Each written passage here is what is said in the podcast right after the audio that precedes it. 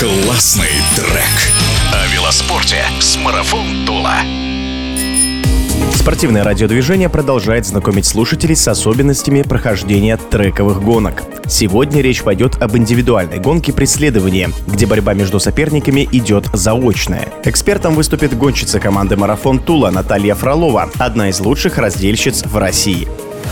Пришла в велоспорт в 13 лет, получается, уже полжизни занимаюсь им. А понимание, что хочу серьезно заниматься, пришла после первых сборов и соревнований. Когда первый год занималась и выиграла образную гонку, мне казалось это серьезно. Наверное, победа на чемпионате Европы для меня самая ценная и запоминающаяся. Мне нравится индивидуальная гонка, потому что на ней можно реально показать свои силы и терпение. Но при этом надо думать и головой, какую передачу поставить. Все это заранее высчитываешь. Сначала нужно понять, за какое время сейчас реально можно проехать, с какой частотой педалирования, то есть каденсом. Исходя из этого, считаешь, какую передачу надо поставить. По моему мнению, настрой должен быть, как и на любую гонку боевой. То есть не должно быть такого, что мне будет тяжело, ноги заболят или спина, или я устану. Я настраиваю себя так, что чем быстрее проеду, тем раньше начну отдыхать. Мне это помогает. Наверное, одно из самых главных правил у меня это не зацикливаться на гонке. То есть не думать постоянно о ней, а наоборот расслабиться. Бывает такое, что если много думать о гонке, то она будет тебе сниться, и ты можешь проснуться уже усталым, как будто и проехал ночью. О гонке я начинаю думать и представлять, как я поеду на разминке, когда кручу на станке. Представляю, как я буду разгоняться, сколько сил на разгон надо потратить, где сесть в седло. На втором кругу немного отдохнуть и с третьего круга выходить на крейсерскую скорость, на те секунды, по которым надо ехать ехать. Посадка на индивидуальную гонку должна быть особенной. Обычно посадку ставит профессиональный человек по приборам, чтобы усилия, с которыми крутишь, были максимальные, и при этом удобно было сидеть. Обычно немного занижают седло. Также должен быть руль разделочный, то есть когда локти лежат на подставках. Передние и задние диски ставят. Они помогают поддерживать скорость. За все время, сколько я езжу, еще ни разу не было скучно. Это только квалификацию едешь один, а в финале уже едешь с соперником. Он стартует с противоположной стороны трека. Когда едешь гонку, время быстро проходит. Думаешь о том, что надо терпеть, крутить в круговую педали, то есть и давить, и проводить снизу, сверху, подтягивать педаль, тянуть руль на себя.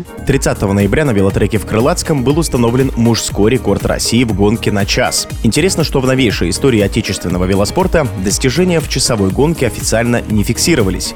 Последний союзный рекорд с 1986 года принадлежит нынешнему президенту Федерации велоспорта России, трехкратному олимпийскому чемпиону Вячеславу Якимову, который за 60 минут проехал 49 километров и 670 метров. Мы поинтересовались у Натальи Фроловой, а не желает ли она замахнуться на часовой рекорд у женщин. Пока не задумывалась, но после вашего вопроса, наверное, подумаю об этом. Что ж, пожелаем спортсменке новых рекордов и побед. Напоминаем, что в эфире спортивного радиодвижения была велогонщица команды «Марафон Тула», чемпионка России Наталья Фролова. Классный трек.